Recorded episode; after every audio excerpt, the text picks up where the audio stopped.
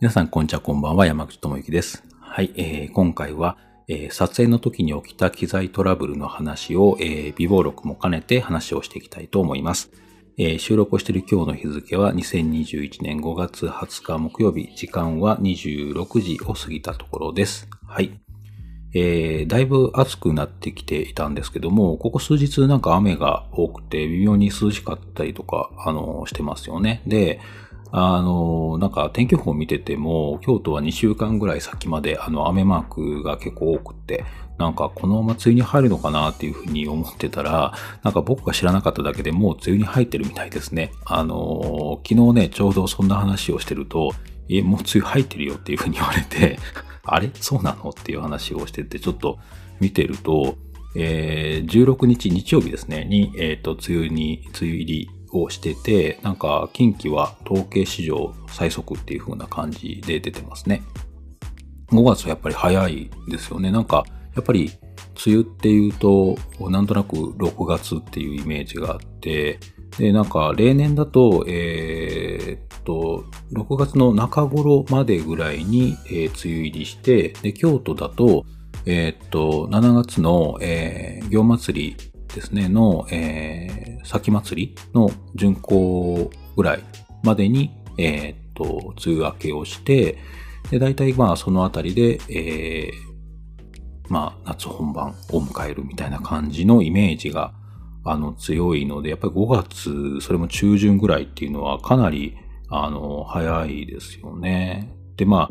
あ、あの、梅雨もその早いんですけど、ちょっともうあの、前の話でだいぶ過ぎた話ですけど、桜も今年は早かったですよね。あの、入学シーズンにもう結構散ってしまってたと思うんですけど、なんか今年はいろいろあの季節が早いのかなっていうふうに思って、これずっと前倒しでずっと回るなんてことはないと思うので、どっかでこう、長さ帳尻が合ってくるんだと思うんですけど、あの、まあ、どうせ長くなるんだったら、ちょっと僕夏が苦手なので、あの、秋とかそういう過ごしやすい時が長くなればいいのになぁ なんてことを今思いながら、あの、いるんですけど、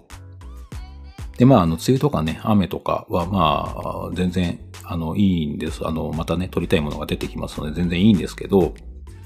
まあ、それよりは、あの、あれですよね、早くやっぱり気軽に外に行けるようになればいいのになっていうふうに思いますよね。一番それが、あの、ありますよね。はい。で、えー今回あのタイトルを、あのまあ今予定してる通りの感じにしていたとしたら、まあ何のことっていうふうに思われてる人も、あの、いらっしゃると思いますけども、あの今回はこう冒頭に言ってましたけど、撮影の時に起きた機材トラブルと、まあその時の微暴録みたいなことを、あの話をしていくんですけど、まあその時のその、まあ微暴録自体がこのタイトルになっている感じですね。はい。えー皆さん、あの、ジンバルってご存知ですか？あの、動画を撮るときに、えー手ぶれを映像に載せないようにするための、えーなんて言ったらいいの？デバイス装置？機械？まあ、どういう言い方が適当かわかりませんけども、そういうやつですね。あの、カメラと一緒に使う機材ですね。はい。で、形状的には何種類かあると思うんですけども、えっと、主に、えー手で持つグリップ部分と、それから、えっと、カメラをマウントする部分でできていて、えーグリップ部分に、えーバッテリーが入っていて、で、えカメラをマウントする部分っていうのは、ちょっとブランコみたいな感じで、前後左右に揺れるような感じで作られてるんですけど、まあ、あの、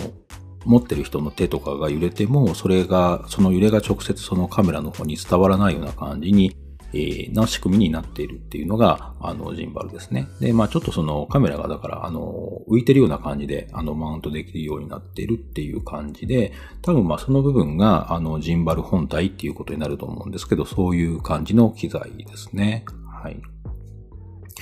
で、あの、僕はあの、室内で撮るときは、まあ今のところ、あの、カメラは固定して撮ることしかないんですけども、あの、外で撮る場合っていうのはちょっと、まあ動きながら撮ることの方が多いので、あの、ぶれないようにジンバルを使って撮影をしているっていう感じですね。で、あの去年までは、えっと、野外での撮影は、あのカメラはコンデジを使ってましたので、あの、ジンバル僕はあの2つ持ってるんですけど、そのあの小さい方、GU のクレーム2っていうのを使っていたんですけど、まあ、今年初めからあの野外でも APS-C のあのソニーの α6400 を使うようになって、えー、パイロットフレンのトラベラーというクラクレーム2よりは、ちょっとまあ気持ち大きめのものを使うようにあのなってきたんですね。で、まあ、えー、っとね、クレーム2でもギリギリいけそうな感じもあるんですけど、ちょっとあの、レンズが重かったりとか、ちょっとあの、バランスが取りにくかったりとか、あの、クレーム2の方が、あの、コンパクトに作られているので、あの、バランスが少し、あの、まあ、ちょっと偏ってしまったりとかすると、あの、バランス取りにくいんですよ。なので、えー、まあ、トラベラの方がいい感じになって、まあ、今トラベラをよく使ってるっていう感じなんですけどね。はい。で、あの、このトラベラは、2019年の8月に導入をしていて、まあ、もともとはあの、あの別チャンネル、えっと、これあの、僕のチャンネルとかではなくて、僕が、あの、カメラマン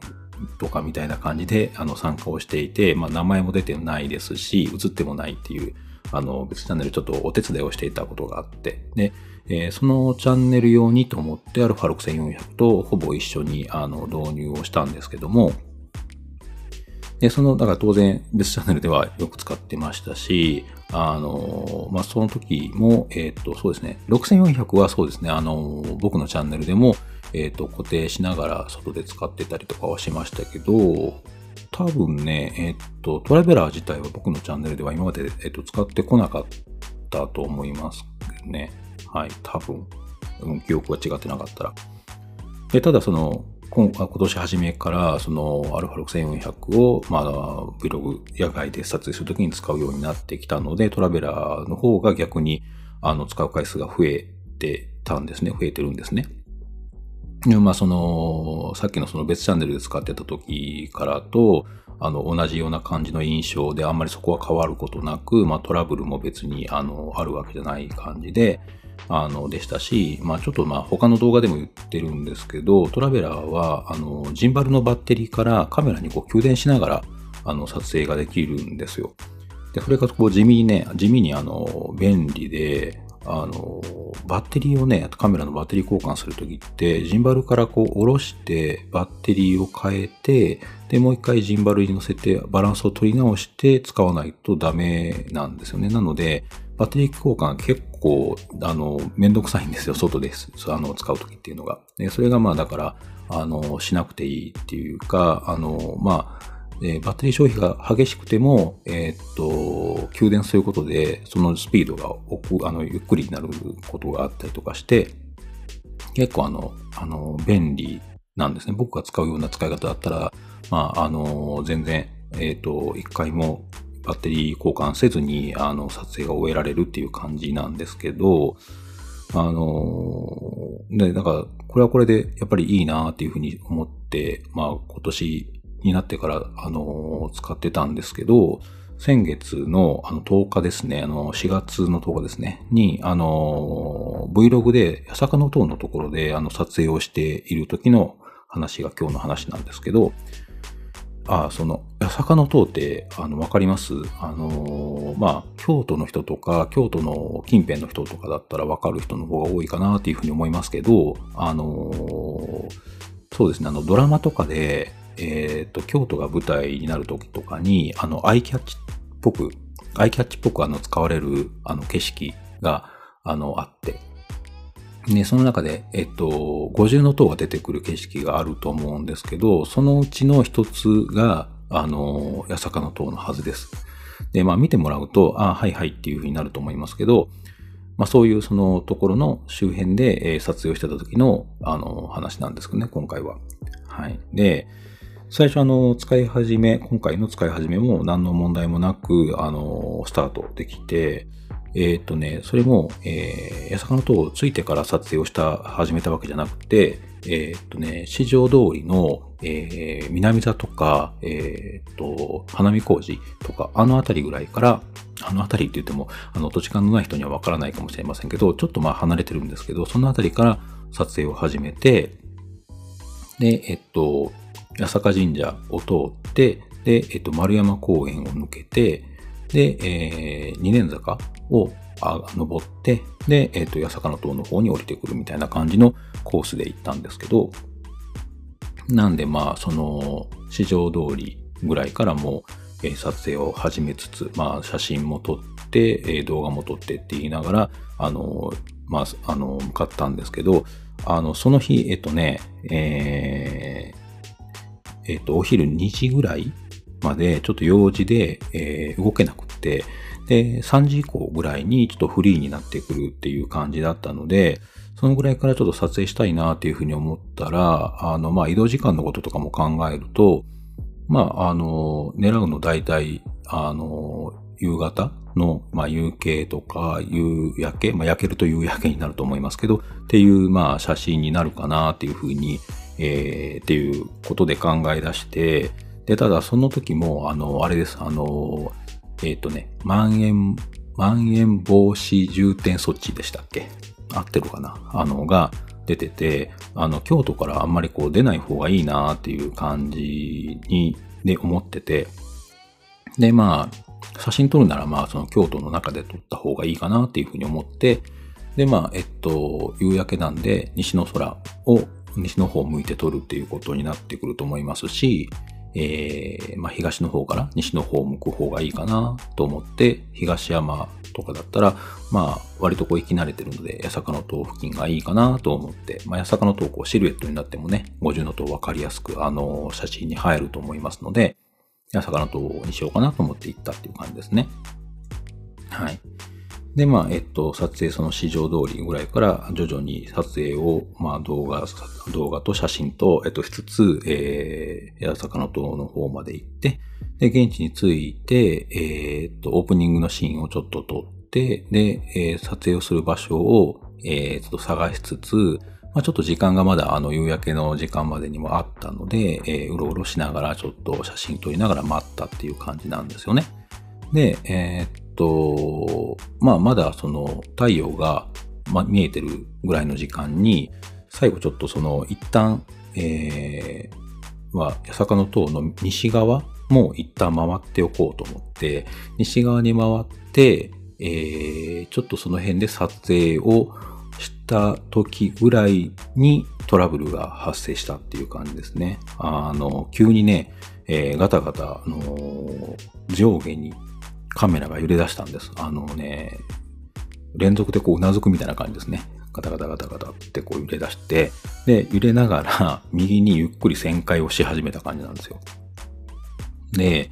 まあちょっとね、あのー、まあ機械物なので、えー、それまでも、まあ、こまごま、ちょっとあれって思うようなことがあったりとかしても、電源入れ直すと、あの、元に戻ったりとかしてて、で、今回も最初、まあそういう風になった時も、あ、電源入れ直せば多分大丈夫でしょうっていう風に思って、電源入れ直したんですよ。でそうすると、あ、一瞬、やっぱり問題ないかなっていう風になったんですけど、十数秒ぐらい、まあ20秒経たないぐらいで、やっぱりもう一回揺れ出すみたいな、また揺れ出すみたいな感じになって、で、あの、何回か電源入れ直しても、あの、状況変わらずで、あれ？と思って、で、ちょっとまあ、キャリブレーションっていうちょっと調整みたいなこともできたりとかするんですけど、それもその、えっ、と、揺れ出すとできないんですけど、電源入れ直してすぐ、えー、に、えっと、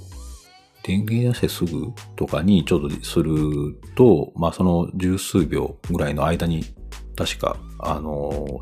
できるはず、できたはずなので、まあそれでちょっとやってたりとか確か記憶にあるんですけど、まあ、それも、えー、っと、その揺れ出すまでの時間で間に合ってキャリブレーションできたとしても改善やっぱりしなかったんですよね。で、あれどうしようかなと思ってこれどうなってるんだろうと思いながら、その電源入れ直してすぐの安定してる時にちょっとあの、ホームポジションへ戻すっていうあの操作があるんですけど、あの、ま、いろいろ使ってこういろんなところに向いたものを、あの、一旦えー、真正面に戻すっていう、あの、操作ですね。で、そうすると、本来は、えっと、カメラの水平が取れた状態で、えー、真正面を向かないとダメなのに、真右を向くようになっちゃったんですよ。えっと、だから、右に90度旋回した状態ですよね。で、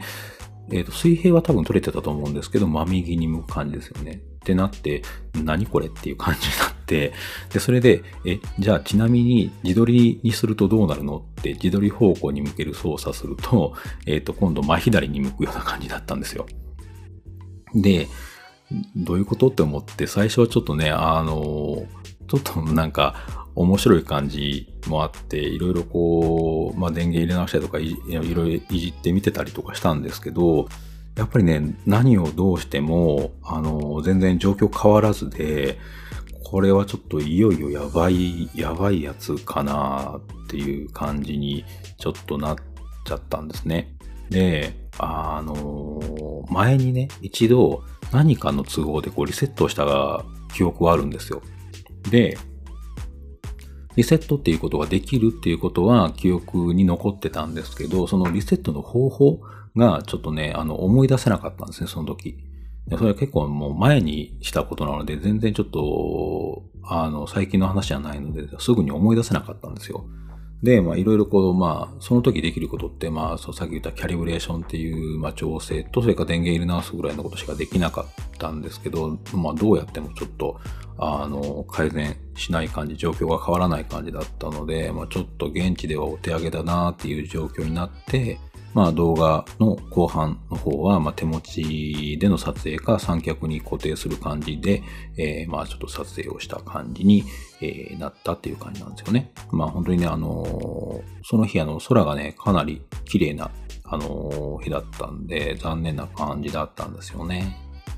で、あの、もともとその、えっと、その日持っていた装備的には、あの、動画のカメラ用に、あの、自立式の一脚も持ってはいってたんですけども、あくまでそのジンバルを使うことを前提にして持っていってたので、あの、ジンバルをつけたまま連結できるような感じのアクセサリーをつけて、あの、雲台とかは、あの、つけてない状態で持っていってたんですよ。で、もう仕方がないので、その写真用にと思って持ってってた三脚を、まあ、写真と動画と交互にあの使う感じで、えー、まあちょっと使って撮影をしたっていう感じなんですけど、あの、暗くなって手持ちではちょっと無理になってからは。はい。で、まあ、本当にね、その、一番空がいい感じになったぐらいのタイミングから、あの、もう、ジンバルの調子がおかしくなったので、本当にちょっと残念だなっていう感じなんですよね。で、まあ、写真の方はね、そんな感じになってもそこそこね、それまでに、まあ、経験としては取ってきているので、まあ、ある程度、あの、まあ、えー、不満の残らないぐらいには、あのー、撮れたんですけど、まあ、動画の方はね、まだやっぱり、あの、経験が浅いんで、いろいろこう普通に撮ってても、あの、気を使うことが多くて。で、まあそうやってこうトラブってしまうと余計にね、あの、頭とか気を使ったりとかするんですよね。で、それでまああの、あれですよ、えっと、まあ、ジンバルが使えないだけなので、あの、音声とか全然問題ないの、ないので、喋ればいいんですけど、なんかね、ちょっとやっぱり、頭がそっちに行っちゃったりとかして、全く喋らなかったりとかして、まあまあ、あの、絵的には、あの、雰囲気がいい感じの絵にはなってるので、言うのはいいんですけど、まあね、その、動きながら撮影する予定だったのが、まあそうやって止まった絵ばっかりになっちゃったので、うん。で、まあそのね、あの代わりのアイデアっていうのが、あの、まあベターよりベターなアイデアっていうのはすぐには出なかったんで、まあね、その固定して撮影するっていう感じの動画で、こう、場所を変えて、えっと、何かとか撮ったっていう感じにはなってるんですけど、で、まあそのね、あの、画角に動くものが結構多かったら、あのカメラを固定して撮影しても結構面白いものがあの撮れそうなんですけど、だいぶこう人気があの少なくなってからの時間でしたし、まあ車ももともとそんなにね、あの多くないところなんで、あの狭いところなんで多くないところなので、まああの、固定して撮ると本当にあの、えっとね、何も動いてないと 動画か静止画かどっちかわかんなくなるような感じのカットもあったりとかして。なので、まあちょっとそれだけが、あの、残念だなっていうふうに思いながら撮ってましたけどね。うん、だからまああの、喋ればいいんですけど、まあ、頭がついていってなかったですね、その時はね。で、本当にあの、依頼されて撮影してるものじゃなくてよかったなっていうふうに思ったんですけど、まあまあ仮にそういう場合は、あの、そんな、あの、タイトなスケジュールだったりとか、その日だけで終わらそうなんていうような感じの撮影にはしないと思いますから、まあいいんですけど、本当にこう依頼された撮影じゃなくてよかったなっていうふうに思いましたけどね。まあ、ということで、あの、まあまあ、その、一応動画は、あの、いい感じで公開はできてるとは思うんですけど、まあ、その、本当に、まあ、色的なところとか、あと雰囲気的なところとかも結構ね、あの、好きな感じにはまとまってはいるので、まあ、完全に不満ってことはないんですけど、その、あれですね、翌日、その、その日の翌日にこう編集とかしてたんですけど、あの、編集中、結構そわそわあの、しながら編集してましたね。あの、壊れたのかなとか、あと修理でしばらく使えないのかなとかですね。まあちょっとそれでそわそわしてましたね。あの、まあさっき言ってましたけど、まん延、えー、まん延防止重点措置、これ合ってるかな本当に。あの、とかで、ただその、ちょっとその空気的にはあんまりいい方に行ってない感じで、あの、緊急事態宣言が、あの、出るんじゃないかみたいな、まあ、そっちの方へ向かってるんじゃないかとか、まあ、それがちょっとこう、ちらちら見え出してる感じがあってたんだと思うんですけど、確か、あの、記憶で言うと。で、今僕その、まあ、それは去年からですけど、あの、緊急事態宣言が出てる間は、えー、まあ、えー、っと、仕事以外のその趣味の撮影、えっ、と、まあ、移動中に撮る簡単なスナップとかじゃなくて、あの、写真撮りに行こうって言って準備して、えー、趣味で撮影に、あの、行くみたいなものはちょっと、ちょっと、あの、しないように、あの、してるんですね。なので、あの、まあ、ジンバルのそのことがあって、本当は、その、そういう、その、緊急大宣言がちょっとちらついてきたので、それまでにもう一回外で撮りたいなっていうふうに思ってたのが、ジンバルがそのタイミングで、あの、調子悪くなってしまって、ひょっとしたらその、もう、もう一回撮影しようと思ったのができないまま、えー、緊急事態宣言に入っちゃうんじゃないのかなっていうような感じもあって、ちょっとね、あの、そわそわしながら編集をしたっていう感じなんですけどね。で、まあ、あのー、結局、まあ、その日、えー、翌日中に動画は、えっ、ー、と、編集し終えて、で、えー、まあ、完成した後に、じゃあちょっとジンバルをいじろうかな ということで、あのー、いろいろ調べたんですけど、あの、これ買ったのって、あの、YouTube でパイロットフライといえばっていうね、あの、例の方のショップで買ったんですけども、あの、名前勝手に出しちゃまずいので、あの、一応、えっ、ー、と、Y さんですね。あの、Y さんの、えー、ショップで、えー、購入したんですけど、多分あの、Y さんのお手製だと思うんですけど、あの、日本語のマニュアルと、えっ、ー、と、動画、説明動画が、あの、添付されてたんですね。で、そのない、そこ、それをちょっと見直すと、それでリセットの方法とかも書かれてて、で、それで、えー、それがまあ予定の感じなら、あの、タイトルにしてる感じなんですけど、あの、D パート10回クリックで、最後の10回目が長押しっていう感じなんですけどね。で、まあ、あの、まあ、簡単な操作なんですよ。なんで、まあ、祈るように、1、2、3、4、5、6、7、8、9、10っていう感じですると、あの、ディスプレイにリセットっていうね、リセットだけだったかなちょっと、あのあの、記憶ちょっと違うかもしれませんけど、なんか、あのー、再起動して、で、再度動き出すと、あのー、何事もなかったかのようにね、あの、元に戻りました。とにかくね、本当にほっとしましたけどね。で、これ、あの、過ぎてみれば簡単なことなんですよ。あの、これをね、本当に覚えてなかっただけでバタバタしたりとか、そわそわしながら編集をしたりとかっていうことになっちゃったんですけど、で、あの、別の動画でもね、言ってますけど、あの、トラベラーって、それまで使った別のジンバルと比べて、なんかちょっとデリケートなところがあるなっていうふうに思って使っていたんですね。で、そういうふうに思ってたのに、そういうそのリセットをする方法とかをちょっとあの、記憶してなかったりとか、あの、まあ、使う回数、使う頻度が多くなった時に確認をしなかったっていうのがちょっと反省するポイントっていう話なんですけどね。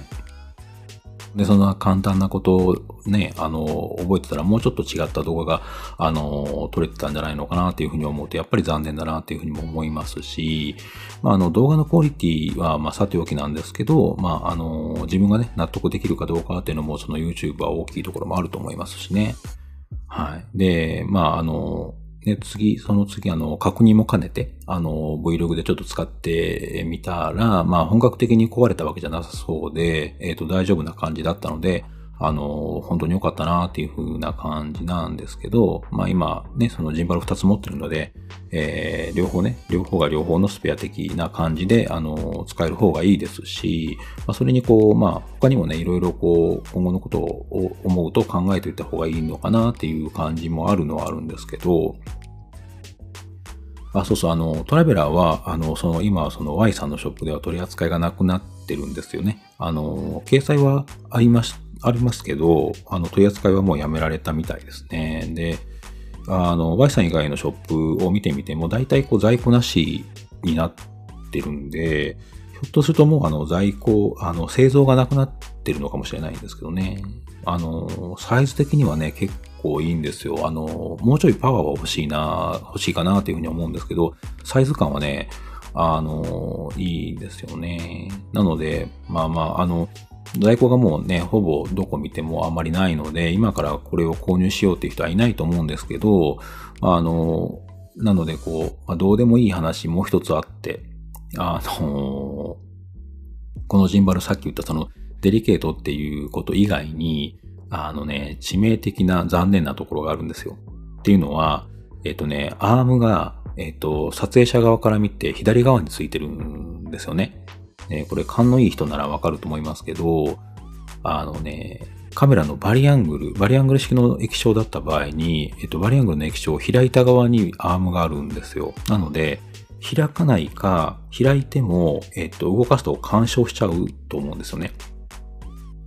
で、これ、ペイロード的には、あの、α7C とかでも、あの、レンズによっては、あの、使えるんじゃないのかなっていうふうに思ってたのに、まあ結構それが、そういうことがあって無理そうなんですよ。なので、ちょっとね、それが致命的に残念なところで、まあそうですね、まあ自撮りを考えて使うなら、まあちょっとチルト式の液晶のカメラでしか無理っていう感じなんですけどね。で、あの、これ、えっと、パイロットフライ、あの、トラベラーの上に、あの、もう一つ、あの、アドベンチャーっていうのもあるんですけど、それも多分、えっと、アームの方向は同じなので、えー、で、そっちはね、まだね、取り扱いあったと思うんで、購入を検討されている方は、あの、お気をつけくださいっていう感じなんですけどね。で、まあ、あの、いろいろ見てると、あの、多分その、アームが撮影者が、撮影者側から見て左側についてるものって結構珍しいと思うんですよ。まあ、あの、自撮りとか、まあそうじゃなくたとしても、その、えっと、ディスプレイを開かずに使ったら問題はないんですけど、あの、使い方狭くなりますしね、あの、ワンオペとかでやっぱり自分で自撮りする場合とかっていうのは、あの、ディスプレイ見えた方がいいですしね。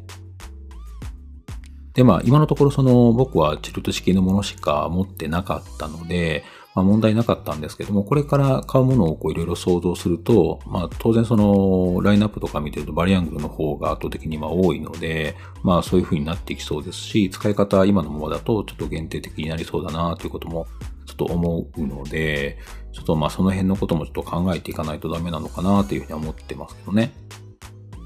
で、まああの、まあね、さっき言ったその別チャンネルみたいな感じで、えー、まあ別に演者さんがいて、えっと、まあ、カメラマンとしてだけ参加するような感じの場合は、そうですね、その、例えば、ジンバル自体ももう少し、あの、大きくても大丈夫かもしれないんですけど、まあ、どうしてもね、そのワンオペの場合って、あの、軽量なものの方がいいんですよね。あの、僕の場合、その、写真を撮るためのカメラと二台体制になるので、あの、ジンバルがそれでこう大きくなっちゃうと、それだけでも結構動きとかがね、いろいろ制限が出てしまうので、この、まあ、パイロットフライとか、まあ、あの、トラベラーとか、まあ、クレーム2とかぐらいの感じの、その小さい、まあ、軽量コンパクトなの方が、あの、すごいありがたいんですよ。で、まあ、いろいろ探してると、あの、まあ、ペイロードで見ていったときに、ちょうどこのトラベラーぐらいの、まあ、1キロとか1キロ未満ですよね。1キロ未満とかの次の大きさっていうのが、あの、だいたいね、3キロ超えるぐらいのが、あの、結構多いんですよね。で、そうなると、ジンバル自体も結構ね、しっかり大きい感じになっていくんですよ。で、まあ、APS-C のカメラだと軽量なので、できるだけ小さなあのー、ジンバル、ジンバルに、そうですね、ジンバルに乗せたいんですけど、まあ、ちょっとレンズをね、あの、明るいものにすると、それだけでも結構、あの、バランスが取りにくくなったりとか、まあ、レンズ自体が重い、重いので、えー、ややちょっとジンバルとか大きめの方の方が、まあ、余裕があっていいのかな、みたいな感じになっちゃうんですけど、うん、で、そうするとその、えっと、ちょうど間の、あの、2キロ台っていうところっていうのが、もう少し、あの、あってもいいのかなっていうふうには思うんですけどね。で、まあ、この雑談の内容ちょっとね、考えるのに、いろいろね、考えながら、あの、そういうジンバル、あどうなのがあるのかなと思っていろいろ調べてたんですけど、まあ中でもまあこれいいなっていうのはあったので、まあまたその導入したら、あの、だ、あの動画にするかもしれませんけど、えー、それよりもこう、やっぱ何より、あの、早く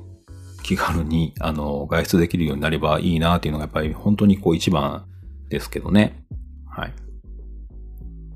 えー、ということで、まあ、今回は撮影の時に起きた機材トラブルと、まあ、それを解消した微暴録みたいな話でしたけども、いかがだったでしょうか。まあ、あの、いろいろね、あの、トラブルがつきものなので、今回も本当はその時のこう映像が見せられたら一番面白かったんですけど、あの、まあ、あるにはあるんですけど、今回その、ちょうどね、スローの撮影をしてる時に発生をしていて、あの、状況が分かってる自分が見返してもよく、あの、分からない感じだったので、まあ、今回は話だけにしたという感じなんですけどね。はい、で、まあ、あのね、そのトラブルに対するあの備えとかも、まあ、もうちょっとしておかないとなっていう話と、それからまあ動画はね、まあそれで、あの、撮影した動画とかは、まあ、あの、なんとかいい感じで公開ができたんでよかったなっていう感じで、まあ、雑談のネタになりましたという感じでした。はい。ということで、えー、最後までご清聴いただきありがとうございました。山口智之でした。